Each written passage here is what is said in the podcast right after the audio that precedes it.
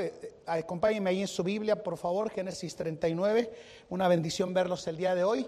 Y este, tenemos también a la mamá de nuestra hermana Oneida, ¿verdad? Que está aquí también entre nosotros. Una bendición verle el día de hoy. Llegó de Honduras, tengo entendido, esta semana, ¿verdad? Yo le decía que Parece su hermanita, hermano. No, no es cierto, ¿verdad? Este, se ve muy bien la mamá, ¿verdad? Una bendición tenerla con nosotros, ¿verdad? Y bueno, una bendición. Pónganse un momentico de pie, por favor. Los voy a tener sentados. Este, Génesis capítulo 39. Y bueno, un gusto saber que algunos de ustedes han llegado de República Dominicana ya, ¿verdad? Sin problema. Ya los extrañábamos, ¿verdad? Y este, estábamos en la entrada y estaba saludando y le dije, hermano, Valdovino le dijo, qué bueno que vino, ¿verdad? Este, y bueno, qué bendición verlo el día de hoy, ¿verdad? Génesis 39, por favor, y un gusto tener aquí a las visitas que vienen llegando de Canadá. Este, él estuvo por unos meses allá en Toronto y una bendición tenerlo aquí entre nosotros, de verdad. Génesis 39, vamos a leer del versículo 1 al 9, por favor, y bueno, una bendición ver que se están ubicando en algunos lugares donde no había visto gente y eso es una buena cosa, ¿verdad? Una buena cosa ver que gente se está ubicando en lugares que no habíamos visto antes gente, ¿verdad? Génesis 39, pónganse un momentico ahí conmigo en atención, leemos los primeros nueve versículos, yo leo el versículo 1, ustedes el 2 y todos en el versículo 9 en Génesis 39. Génesis 39, si no lo encuentra, es el primer libro de la Biblia, ¿verdad? El primer libro, no va a batallar con, el, con la Biblia, ¿verdad, hermano? Entonces, este Génesis 39, y un gusto ver al hijo de la hermana Vicenta. ¿Dónde está la hermana Vicenta? ¿Está aquí o está en el anexo? Un gusto ver a la hermana, un gusto ver a su hijo, de verdad. Qué bendición que va llegando. Y bueno, la hermana Vicenta tiene cuatro, cuatro semanas llegando aquí a la iglesia, más o menos, y una bendición ver a su hijo varón aquí entre nosotros, ¿verdad? Y obviamente a los, a los sorianos, ¿verdad? Por ahí arriba y otros tantos más, ¿verdad? Gracias por estar aquí en su iglesia. Le animamos a que venga estos tres días de conferencia. Eh, Sabe que yo estoy animado con la idea de, de que tengamos por lo menos un visitante cada familia de la iglesia que tuviéramos el día domingo, así tuviéramos que hacer dos cultos más adicionales, no habría ningún problema. Yo ayudaría al pastor Dani Ortiz, pero traer visitantes y darle vida a la iglesia es la cosa más hermosa que uno le puede hacer a la iglesia, ¿verdad? Cuatro, cinco y seis el pastor Ortiz estará entre nosotros, como saben, estará viajando a Filadelfia para poder precisamente estar con nosotros y no le pongan en cuarentena, ¿verdad, hermanos? Pero estaré llegando el día viernes para estar aquí. Génesis 39, mire lo que dice. Y llevado José a Egipto, compró Potifar, eunuco de Faraón, capitán de los de la guardia, varón egipcio, de manos de los ismaelitas que lo habían llevado allá. Mas Jehová fue con José y fue varón prosperado y estaba en la clase de su señor, en la casa de su señor el egipcio, ¿verdad? Y vio su señor que Jehová era con él y que todo lo que él hacía, Jehová lo hacía prosperar en su mano. Hacía yo José gracia en sus manos y servíale. Y le hizo mayordomo de su casa y entregó en su poder todo lo que tenía. Y aconteció que desde cuando le dio el encargo de su casa y de todo lo que tenía, Jehová bendijo la casa del egipcio a, causa de José, y la bendición de Jehová fue sobre todo lo que tenía así en casa como en el campo. Todos, por favor. Y dejó, y con él, y era José de hermoso semblante y bella presencia. Y aconteció después de esto que la mujer de su señor puso sus ojos en José y dijo, duerme conmigo. Y él no quiso y dijo a la mujer de su señor, he aquí que mi señor no sabe conmigo lo que hay en casa y ha puesto en mi mano todo lo que tiene, todos en el nueve, por favor. No hay otro mayor que yo en esta casa y ninguna cosa me ha reservado sino a ti, por cuanto tú eres su mujer. ¿Cómo pecaría, pues haría yo este grande mal y pecaría contra Dios?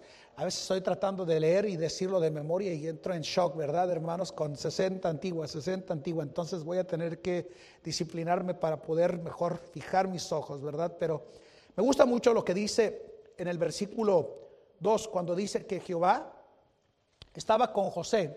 Y mire lo que dice, fue varón, fue varón prosperado y estaba en la casa de su Señor. Yo quiero hablarles el día de hoy, hermanos, de lo que yo he titulado tres relaciones, tres relaciones que nos ayudan a prosperar. Vamos a orar. Padre, bendice este día, bendice tu palabra, Señor. Estamos contentos de poder estar aquí en tu presencia, Señor, aprendiendo más de ti, conocer más tu voluntad. Y Señor, al pensar en las relaciones que deberíamos de mejorar, y otras, por supuesto, jamás volver a practicar. Estamos aquí, Señor, deseosos de que nos hables, de que te reúnas con nosotros, Señor. Señor, yo sé que muchos han venido durante la semana con cargas, con pruebas, con luchas, eh, otros que durante la pandemia tuvieron que despedir a sus seres queridos y que ya no están más aquí entre nosotros en este lado del cielo. Señor, bendice sus vidas y te pido, Señor, que eh, puedan fortalecer su alma, mantener su ánimo y gozarse de saber que tú estás en control de cada detalle de nuestras vidas. Te necesitamos, Señor, por eso estamos aquí. Requerimos de tu gracia, de tu Espíritu Santo, Señor. Háblate, háblanos y reúnenos, reúnete con nosotros, Señor, en Cristo Jesús. Amén. Pueden sentarse, hermanos, por favor. Pueden sentarse. Es hermana de Anthony, ¿verdad? Es una bendición ver a la hermana de nuestro hermano Anthony. Yo sé que para ella es, es difícil estar aquí sin su hermano. Estaba ahorita ella este, con lágrimas en sus ojos, pero qué bendición que Anthony está en la presencia del Señor, ¿verdad? Y ella aquí con nosotros todavía. Ahí es donde las benditas promesas se hacen firmes, seguras, ¿verdad? De saber que estamos ausentes en cuerpo y presentes al Señor también, ¿verdad? Yo les decía a ustedes que el título de mi mensaje es Tres relaciones que nos pueden ayudar a prosperar. Y es una bendición, de verdad, poder eh, ver también al papá del hermano Fernando Campos, ¿verdad? También este, con nosotros. Eh, ¿O es su hermano menor? ¿Hermano menor? No, es, papá, perdón, perdón, papá. Es, es, que él es del de la barba, ¿verdad? Y está raro, pero bueno, una bendición verle con nosotros, ¿verdad? Este, una bendición. Son cosas que uno tiene que tomar en cuenta y gracias, de verdad. Joven, un gusto verlo, ¿verdad? Ah, la clase de relaciones que nosotros forjamos a lo largo de los años son sumamente importantes. Ah, mientras estaba como estudiante bíblico, hace muchos años, por cierto, el hermano Tommy Ashcraft nos decía a nosotros que teníamos la responsabilidad de forjar buenas relaciones durante nuestro tiempo de preparación ministerial, porque básicamente, hermanos, durante ese tiempo de preparación ministerial y de amistades que forjaríamos, Serían básicamente las relaciones y las amistades en el ministerio que nosotros conservaríamos a lo largo de los años. Y obviamente él se estaba refiriendo a la importancia de forjar buenas y sanas relaciones que todo cristiano debería de tener. Y por cierto, a veces siempre digo cosas que no digo en el primer servicio, ¿verdad? El hermano Tommy nos decía, que un creyente debería de tener dos clases de amigos, ¿verdad? O, tres o dos clases de amistades. Amistades que están donde tú quieres estar y amistades que quieren llegar a donde tú quieres llegar. Y obviamente, cuando hablamos de nuestras relaciones eh, que nos pueden ayudar a prosperar y a mejorar en nuestra vida, es importante para ustedes dejarles en claro que yo no soy un predicador de la prosperidad. Entiendo que al hablar de relaciones que nos pueden ayudar a prosperar en nuestras vidas, en la mente de muchos de nosotros al pensar en las relaciones que nos pueden ayudar a prosperar en nuestra vida, nos lleva a pensar precisamente, hermanos, en el hecho de que el mundo eh, neoevangélico y de corte pentecostal y carismático Enseñan que todo en la vida cristiana es prosperidad y abundancia cuando eso está divorciado de la realidad. Sabemos que no predicamos un evangelio de prosperidad. Y entiendo y ustedes entienden a perfección el lenguaje negativo de este movimiento mal utilizando los términos y palabras que hablan de prosperidad, y obviamente ninguno de los que estamos aquí estamos a favor de ese mensaje equívoco en relación a que todo es prosperidad y bendición.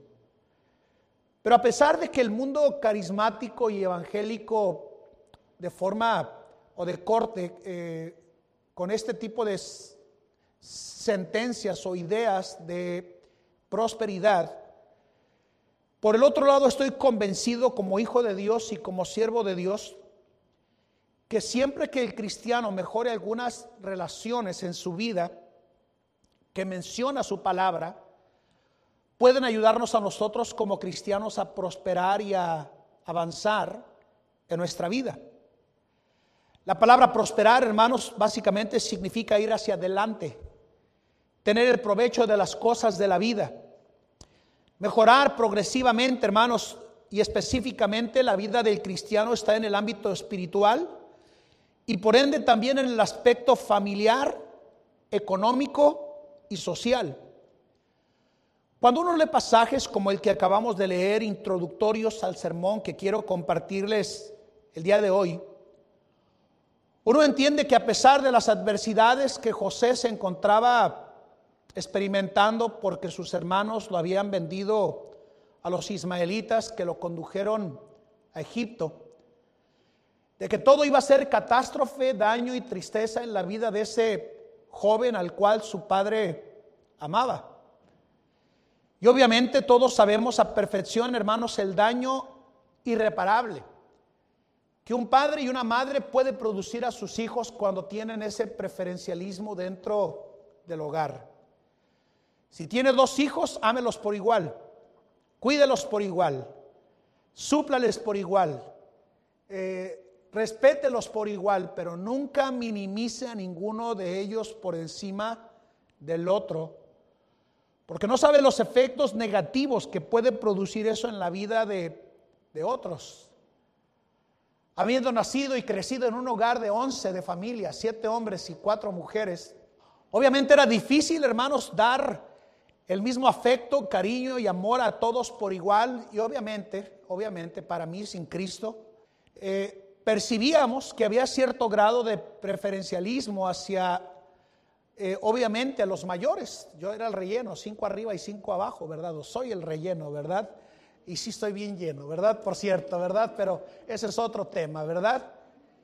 Pero al pensar en el daño que se puede producir cuando elegimos amar más a uno y amar menos a otro, un padre que piensa de esa manera no sabe la insensatez tan horrible que está desarrollando en la vida de sus hijos al tener preferencias por encima de otros de sus tres hijos, o cuatro hijos, o cinco hijos que Dios le haya dado o toda la abundancia que le haya puesto en sus manos, ¿verdad?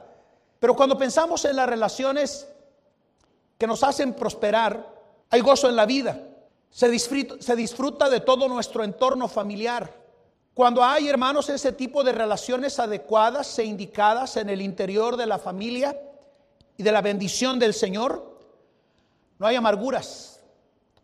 He conocido a lo largo de los años a una infinidad de personas dominadas por la amargura incapaces de perdonar porque precisamente no han sabido manejar de forma adecuada, correcta, las relaciones que debería de manejar en su vida. Y obviamente todos sabemos a perfección que si sus relaciones no son manejadas de manera adecuada, indicada, correcta en su vida, Sabrá que jamás usted podrá disfrutar de las bendiciones del Señor sobre su vida porque no mejoró las relaciones que quiero compartirle. Y obviamente tendremos a muchos cristianos que se llenan de amargura, de resentimientos, de reclamos, de enojos, listos para pelear y discutir por cualquier circunstancia de la vida porque no han sabido precisamente valorar las relaciones de las que quiero hablarles el día de hoy. Cuando tenemos las relaciones sindicadas en nuestra vida, el dinero nos rinde. Las cosas nos salen bien. Las cosas nos duran más. La familia, bendito sea el Señor, es prosperada. Y lo podemos ver claramente precisamente, y precisamente en el ejemplo de José, cuando a pesar de que sus hermanos lo habían vendido a los ismaelitas, y los, ismaelitas lo terminaron llevando a la casa de Potifar. Me impacta mucho pensar que la Biblia dice, mas Jehová fue con José y fue varón prosperado, mire. Y estaba en la casa de, de, su señor el egipcio, Potifar, por cierto. Y vio su señor que Jehová era con él. Y que todo lo que él hacía, versículo 3, Jehová lo hacía prosperar en su mano. Si hay algo que todo cristiano debería de cuidar a lo largo de los años en su vida cristiana, hermanos, es el hecho de que si quiere prosperar definitivamente bajo el principio o el concepto de lo que la palabra prosperidad en la Biblia nos enseña, es bueno que entendamos que la primera relación que todo cristiano debería de mejorar es su relación con Dios. Yo no conozco a nadie, a ningún hijo de Dios que pueda decir que ha prosperado y avanzado en la vida, a menos de que mejore su relación con el Señor como debería de ser en su vida privada de oración. Nuestra relación con Dios, hermanos nuestra comunión con Él. La Biblia nos dice que Jehová se encontraba con José y que todo lo que hacía Jehová lo hacía prosperar en su mano. ¿Sabe por qué prosperaba José, hermanos? Porque Dios estaba con él. Porque su relación con él era adecuada. Porque su relación con él era la indicada en su vida personal. Y mire lo que dice el versículo 8 y 9 del mismo capítulo 39 cuando dice, y él no quiso. Y dijo a la mujer de su Señor, He aquí que mi Señor no sabe conmigo lo que hay en casa y ha puesto en mi mano todo lo que tiene. No hay otro mayor que yo en esta casa y ninguno me ha cosa me ha reservado sino a ti, por cuanto tú eres su mujer. Y mire lo que dice al final del versículo. ¿Cómo pues haría yo este tan gran mal y pecaría contra Dios, hermanos?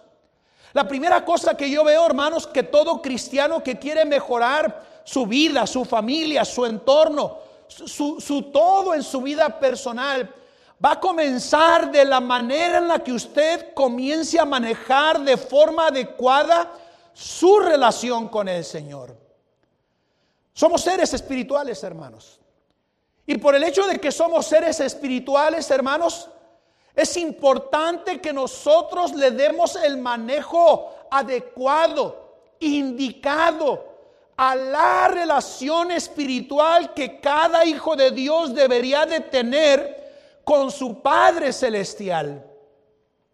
Muéstreme un cristiano que anda mal con el Señor, que no camina con Él, que no busca su rostro, que no busca su bendición, que no depende de Él diariamente en su vida personal como creyente y le mostraré a un cristiano y a una familia destinada al fracaso y a la ruina en su vida como cristiano porque su relación con el Señor no es lo que debe de ser. Dice la Biblia que Jehová estaba con José y que todo lo que hacía, Jehová lo hacía prosperar en su mano. ¿Cómo está usted con su relación con Dios? Su andar con Él. Su comunión con Él. La Biblia nos dice, hermanos, que cuando aún tuvo la oportunidad precisamente de, pecar y de relacionarse con esta mujer inmoral y, y, pecadora, válgame el término, hermanos, la Biblia nos dice que eh, José tomó la decisión de dejarle saber a esta mujer que cómo haría él tan grande mal. Mire lo que dice la Biblia, pecando contra su Dios, hermanos. Miren, si vamos a mejorar una relación en esta vida, si vamos a mejorar nuestro andar con el Señor, inclusive nuestras relaciones a nivel iglesia, hermanos, es importante que nosotros entendamos lo valioso y lo fundamental que es que nosotros caminemos con el Señor diariamente en nuestra vida. Caminar con Él no cansa, hermanos. Caminar con Él el camino es más ligero. Caminar con Él, hermanos amados, la vida es eh, llevadera. Bendito sea el Señor, hermanos, porque andamos tomados de la mano del Señor que hace que la vida se vuelva, hermanos, algo, eh, bendito sea el Señor, dulce y agradable, aun cuando las circunstancias adversas cambien en nuestra contra, en nuestra vida cristiana, nuestra relación con el Señor. Temía a Dios, dice la palabra de Dios. No quería pecar contra Dios, dice la palabra de Dios. Y creía lo que a tantos de nosotros como cristianos nos cuesta trabajo entender porque José creía que pecar era algo grave contra Dios en su vida si hubiera cedido a las tentaciones que esa mujer de Potifar quería incitarle para caer en el pecado. ¿Cómo está su relación con el Señor?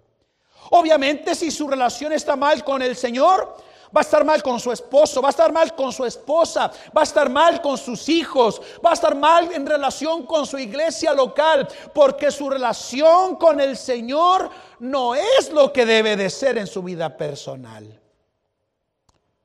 Me gusta lo que dice del criado que fue mandado a buscar esposa para Isaac en Génesis 24, 56, cuando dice que les dijo, no me detengáis, pues Jehová ha prosperado mi camino despachadme para que me vaya mi Señor. Me gusta lo que dice Nehemías 2.20 cuando dice y volvíles eh, respuesta y díjeles, el Dios de los cielos, Él nos prosperará y nosotros sus siervos nos levantaremos y edificaremos, que vosotros no tenéis parte ni derecho ni memoria en Jerusalén. Miren, si queremos ver la mano del Señor sobre este lugar, hermanos amados, no se trata de intelecto, no se trata de capacidad, no se trata, hermanos, ni siquiera de estatus social en la vida de nosotros, se trata de que nosotros profundicemos y mejoremos la relación con el que es el dueño de la iglesia, que es Cristo Jesús, hermanos. Por eso dice la Biblia que el Dios de los cielos, Él nos prosperará. Y nosotros nos levantaremos y edificaremos que vosotros no tenéis parte ni derecho ni memoria en Jerusalén. Nuestra relación con el Señor. La Biblia nos dice en el Salmo 122, versículo 6, pedid la paz de Jerusalén. Y mire lo que dice, sean prosperados los que te aman. En primera los Corintios 16, 2 dice, cada primer día de la semana, cada uno de vosotros ponga aparte algo en su casa, guardándolo para eh, eh, lo que por la bondad de Dios pudiere, para que cuando yo llegare, dice, no se hagan entonces colectas. Lo que quiere decir, hermanos, que eh, eh, había prosperidad en estos creyentes antes de que llegaran a la iglesia del Señor. Porque miren, si la relación con el Señor es lo que debe de ser, bendito sea el Señor, las cosas comienzan a caer en su lugar en el perfecto plan de Dios en nuestra vida cristiana. Entonces la cosa más importante de su vida y de la mía, si usted quiere como creyente prosperar, su relación con Dios debe de ser vital, contundente, genuina. Trabaje en esa relación, en esa comunión, en esa dependencia que deberíamos de tener hacia el Señor en nuestra vida personal, nuestra relación con el Señor. Número dos, y está conectada a la primera, Deuteronomio capítulo 29, versículo 9. Mire lo que dice allá rápidamente. Deuteronomio 29, 9. Mire lo que dice allá. Guardaréis pues las palabras de este pacto. Y mire lo que dice, y las pondréis por obra. Deuteronomio 29, 9. ¿Están ahí conmigo ya, hermanos? Mire lo que dice allá. Y si no lo encuentran, mire lo que dice allá en la pantalla ya, ¿verdad? Eh, de este pacto y las pondréis por obra para que prosperéis en todo lo que hicieres. Entonces, si vamos a mejorar nuestras relaciones, y vamos a prosperar de alguna manera en nuestra vida como cristianos, es importante que entendamos que la primera relación que el cristiano debe de mejorar es su relación con el Señor. Muéstreme un cristiano que recién se convierte, comienza a tener una comunión con el Señor, comienza a mejorar su vida espiritual, comienza a crecer en el Señor. Y si bendito sea el Señor, el Evangelio no ha tenido el poder de transformar la vida de su hogar y de su familia, seguramente es porque su relación con el Señor no es lo que debe de ser y es ahí donde el cristiano debe de trabajar, ¿sí o no? Yo he visto a lo largo de mis años de ministerio, bendito sea el Señor, llegar familias arruinadas y destruidas a la iglesia del Señor. Y es tan precioso ver cómo el Evangelio comienza a transformar sus vidas y cómo ellos comienzan a, manejar de forma adecuada sus relaciones con el Señor y por ende todo lo demás comienza a mejorar en su vida.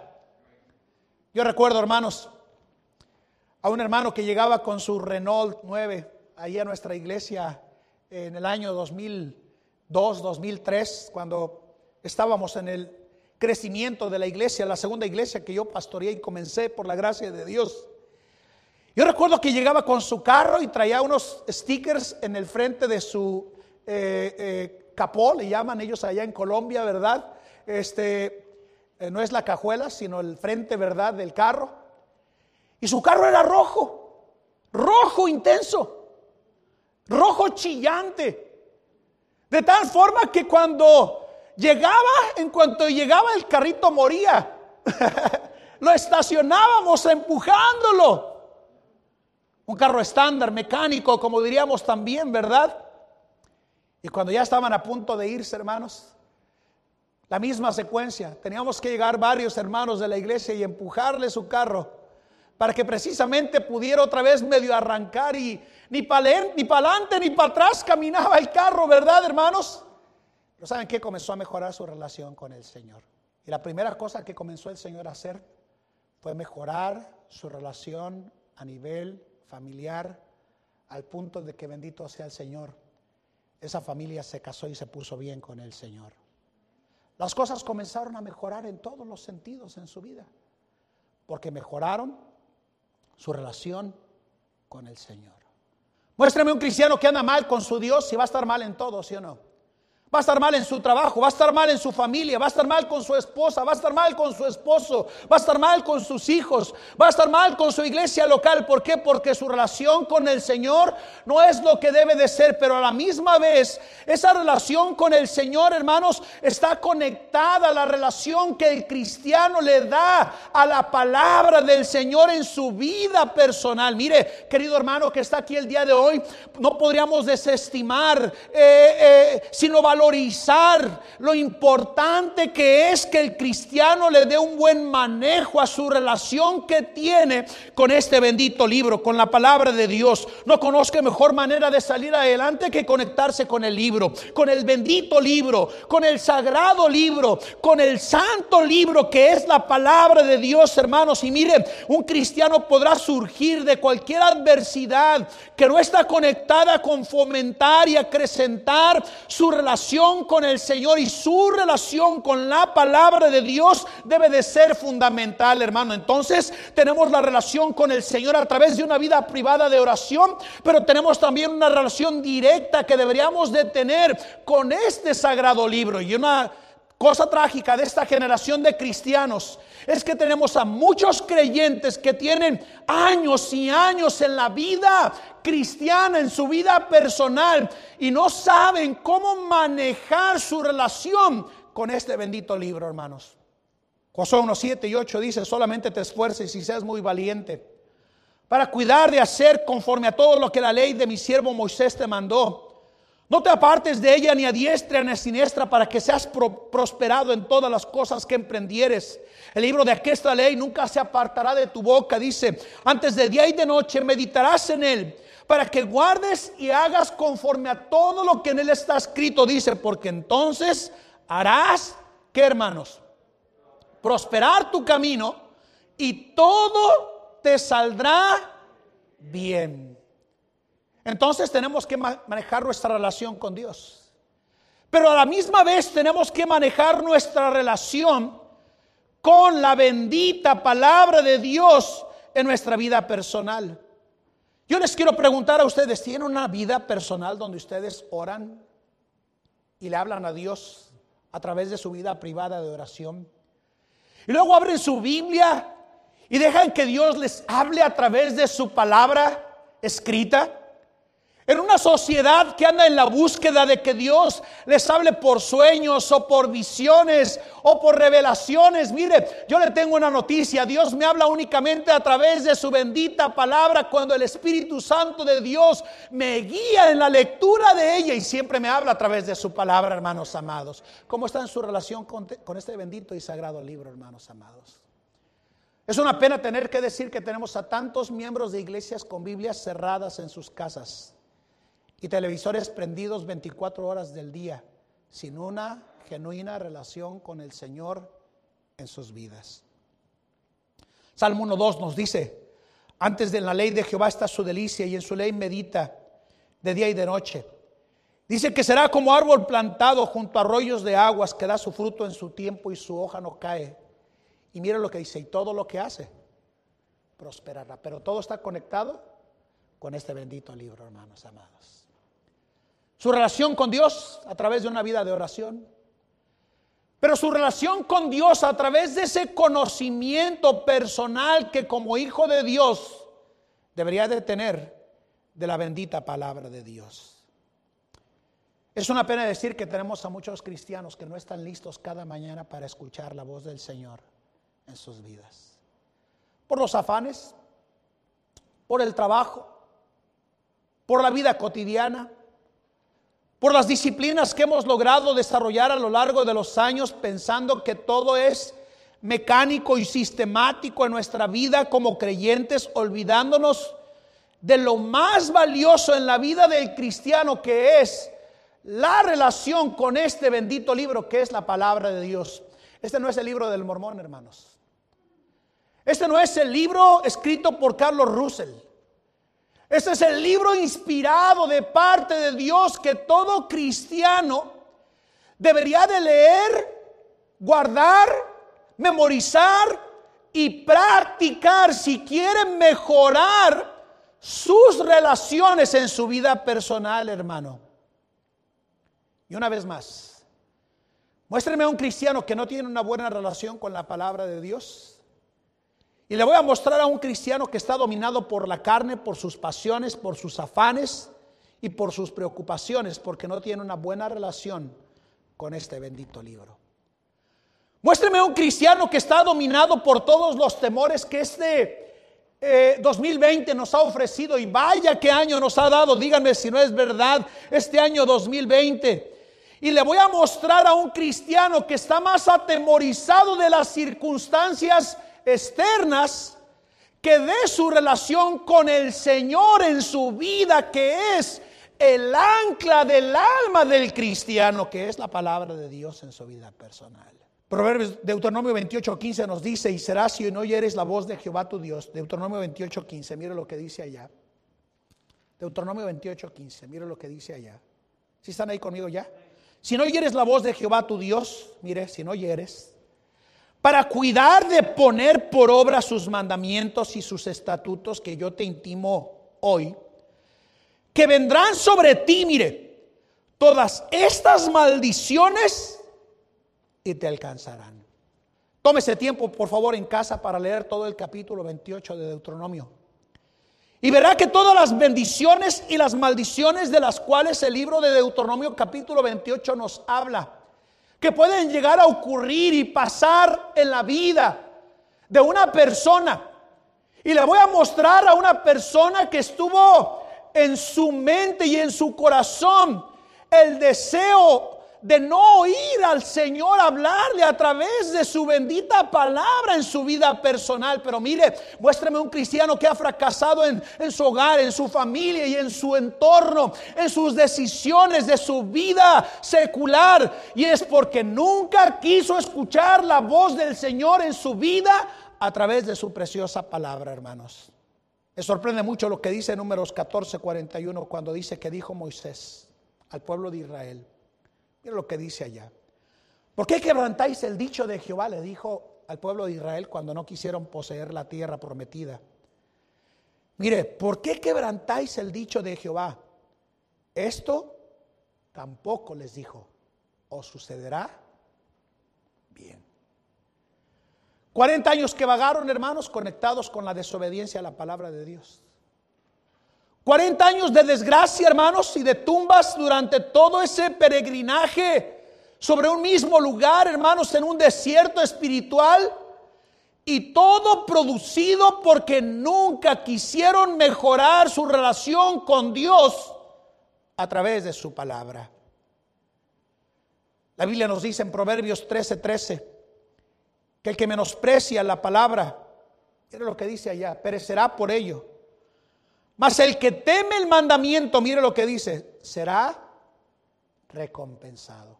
Estamos hablando de relaciones que nos pueden ayudar a prosperar su relación con Dios a través de una vida privada de oración. Amén.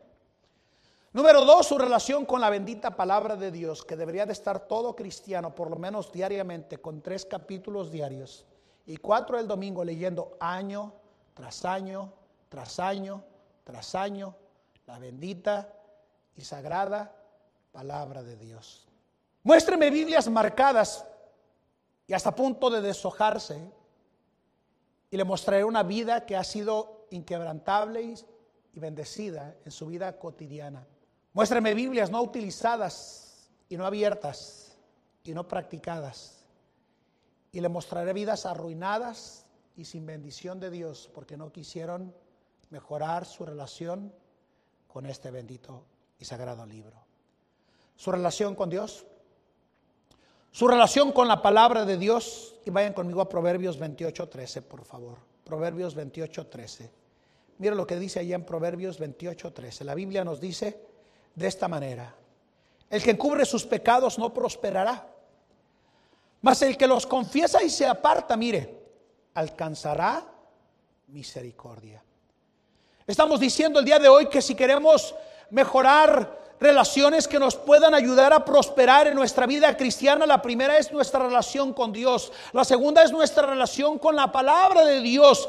Y la tercera relación que el cristiano debería de evitar a toda costa en su vida como creyente es su relación con el pecado. Porque la Biblia nos dice que el que encubre sus pecados no prosperará más el que los confiesa y se aparta, alcanzará misericordia. Muéstreme un hogar donde precisamente reina el pecado y le voy a mostrar un hogar que está a punto de arruinarse, de destruirse, de fracasar, de quedar en la tragedia completa. ¿Por qué? Porque amaron y practicaron el pecado de tal forma que olvidaron que el llamado de parte del Señor a la vida del cristiano es sed santos porque yo soy santo en toda vuestra vuestra manera de vivir, hermanos. Miren, es una pena tener que decir que haya tantos cristianos que estén permitiendo música mundana en sus hogares, que estén permitiendo programas obscenos y sucios, ahora con una dualidad de sentido donde ya nos, nos están poniendo en duda eh, la claridad con la cual Dios diseñó al hombre y a la mujer, hermanos amados, y nos hemos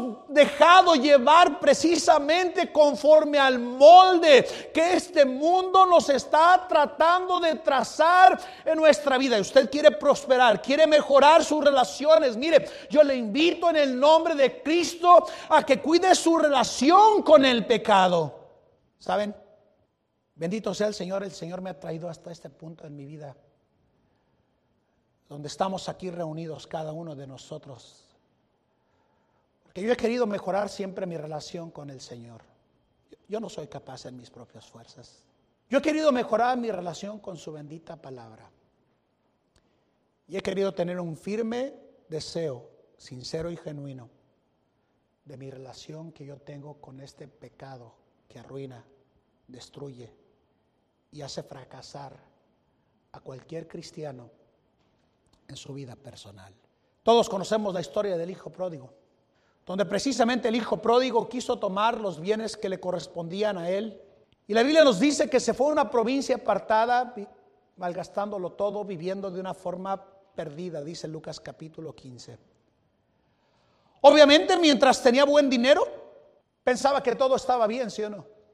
Pero lamentablemente terminó, hermanos, deseando llenar su estómago con las algarrobas que comían los cerdos y nadie le daba. Descuidó su relación con su padre, descuidó su relación con su Dios, y obviamente terminó amando su relación con el pecado que le condujo a querer llenar su estómago con las algarrobas que caían, que comían los cerdos mientras él los alimentaba. Hay bendición y gozo en la casa de nuestro Padre, hermanos amados. Amén. Alejados del pecado en nuestra vida, aún a pesar de que estamos en una sociedad contaminada y dañada por la maldad y el pecado, ¿sí o no, hermano? Cuide su relación con el pecado, hermanos.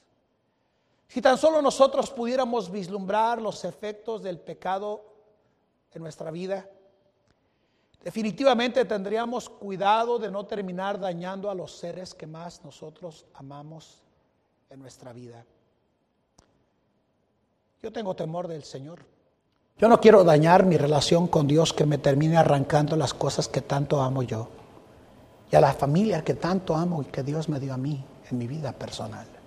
He sabido a lo largo de los años cristianos que menospreciaron su relación con Dios, su relación con la Biblia, que terminaron amando precisamente el pecado en sus vidas y obviamente terminaron arruinando y destruyendo a totalidad sus vidas y sus hogares, porque terminaron amando el pecado que les condujo a una catástrofe en todo el sentido de la palabra, arruinando sus hogares y sus familias y a los seres que uno más ama, que son nuestros hijos.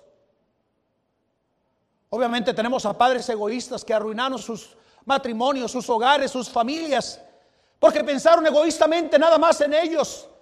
Y arruinados por el pecado se dejaron dominar, desestabilizando toda una vida de la bendición del Señor al lado de la familia. Nuestra relación con el pecado, hermanos. David se afligió solo porque no estaba confesando su pecado en el Salmo 32, versículo 3. Mire lo que dice el Salmo 32, 3.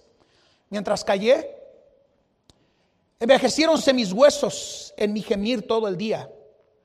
Porque de día y de noche, mire, se agravó sobre mí tu mano.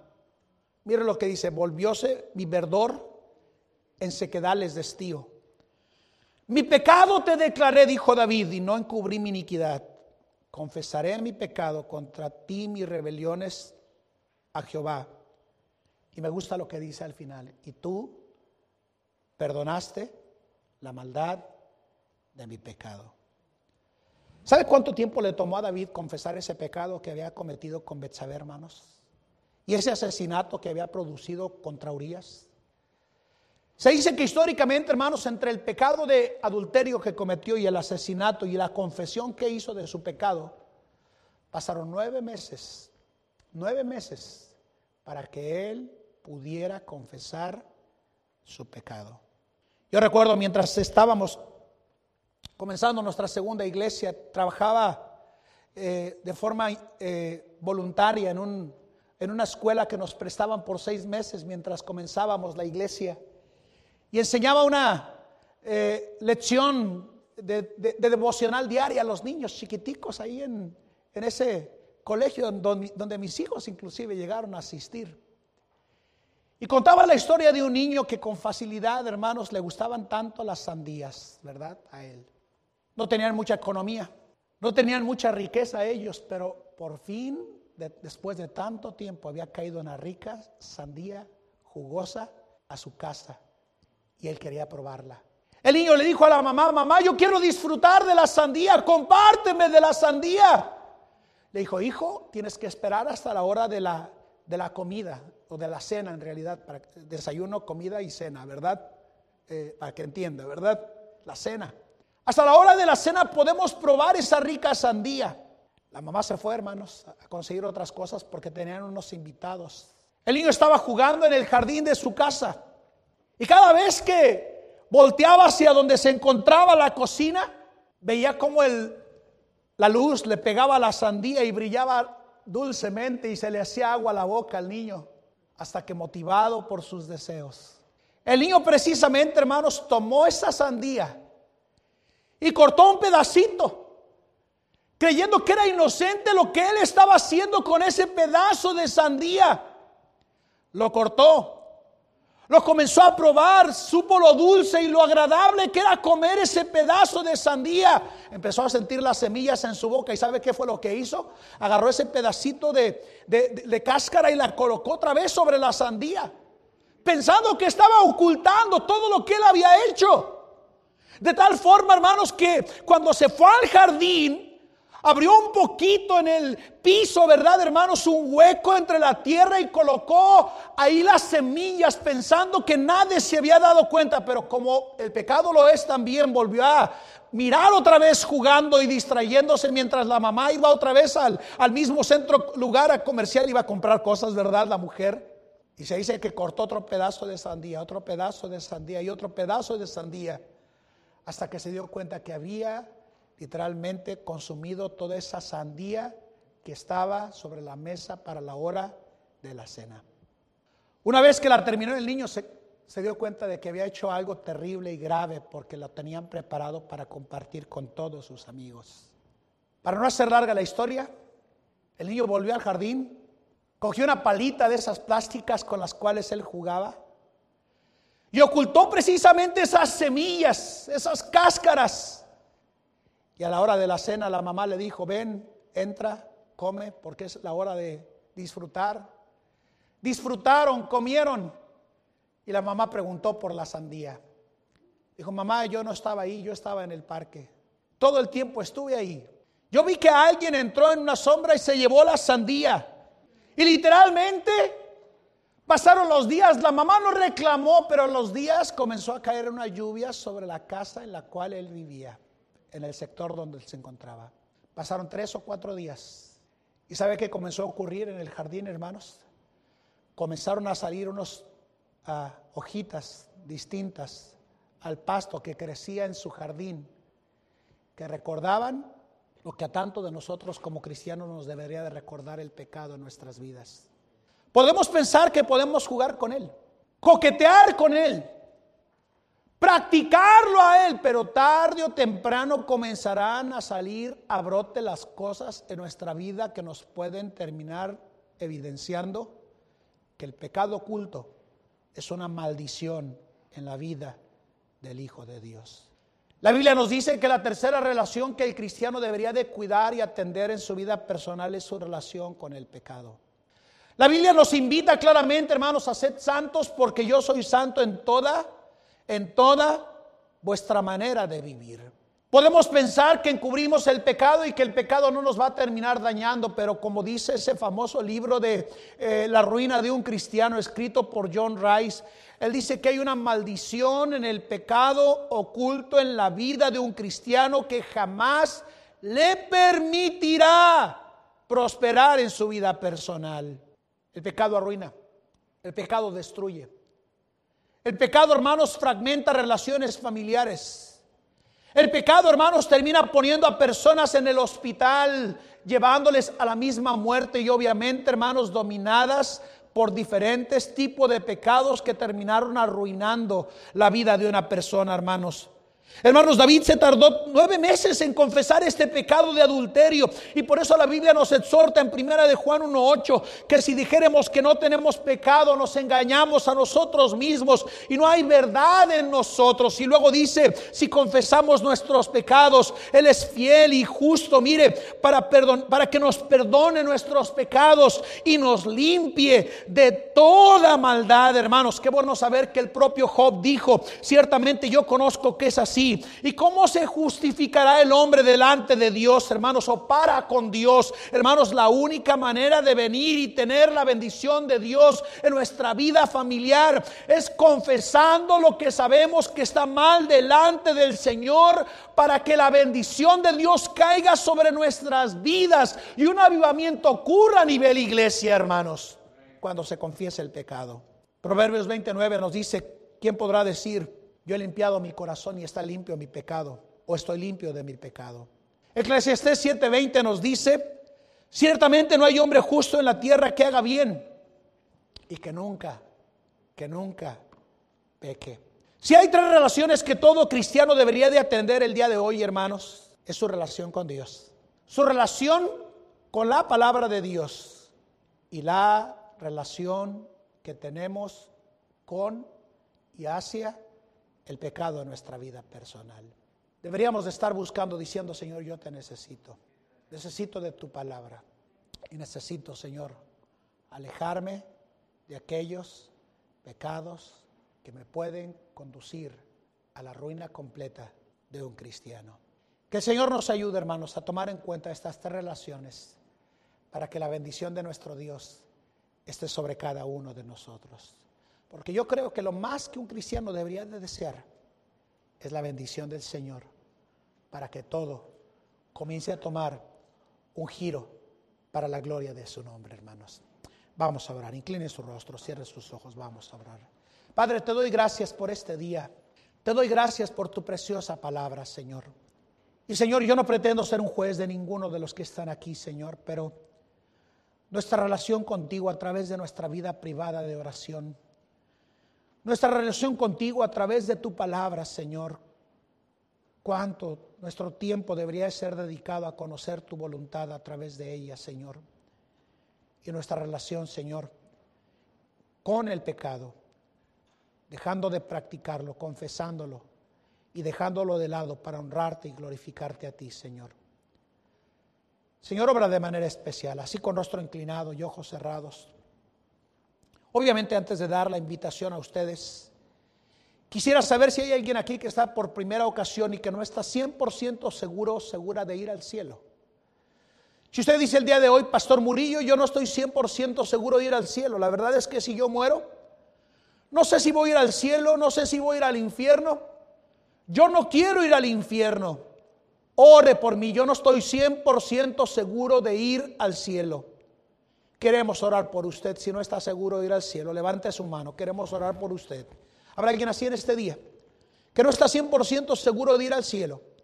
Tenemos aquí al hijo de nuestra hermana Vicente y me gustaría que alguien pudiera hablar con él. Mi hijo, si quieres ponerte un momentico de pie, alguien te va a llevar al anexo y va a compartir contigo de la palabra del Señor. Es un tiempo corto. ¿Alguien pudiera atenderlo, hermano Raúl? a él, sí, Señor. A él. Gracias, muy amable. ¿Cuántos hermanos en este día podrían decir, pastor? Es cierto. Yo necesito mejorar mi relación con Dios, mi relación con su palabra y cuidar definitivamente mi relación con el pecado en mi vida. Yo no voy a coquetear con Él. Ore por mí, Dios le bendiga. Dios le bendiga, Dios le bendiga, Dios les bendiga, Dios les bendiga, Dios les bendiga, hermanos, Dios les bendiga, Dios les bendiga, Dios les bendiga, Dios les bendiga, hermanos, Dios les bendiga. Pueden bajar su mano, Dios les bendiga, Dios les bendiga. El piano va a sonar. Y si el Señor le ha hablado a usted a través de su bendita palabra, querido hermano, invito a que se ponga de pie y haga un altar ahí en su lugar o venga al altar con obviamente cierta distancia. Nuestra relación con Dios, nuestra relación con su palabra y nuestra relación con el pecado que deberíamos de estar dejando de forma constante y confesando ante el Padre Celestial. Vamos a orar. Vamos a orar.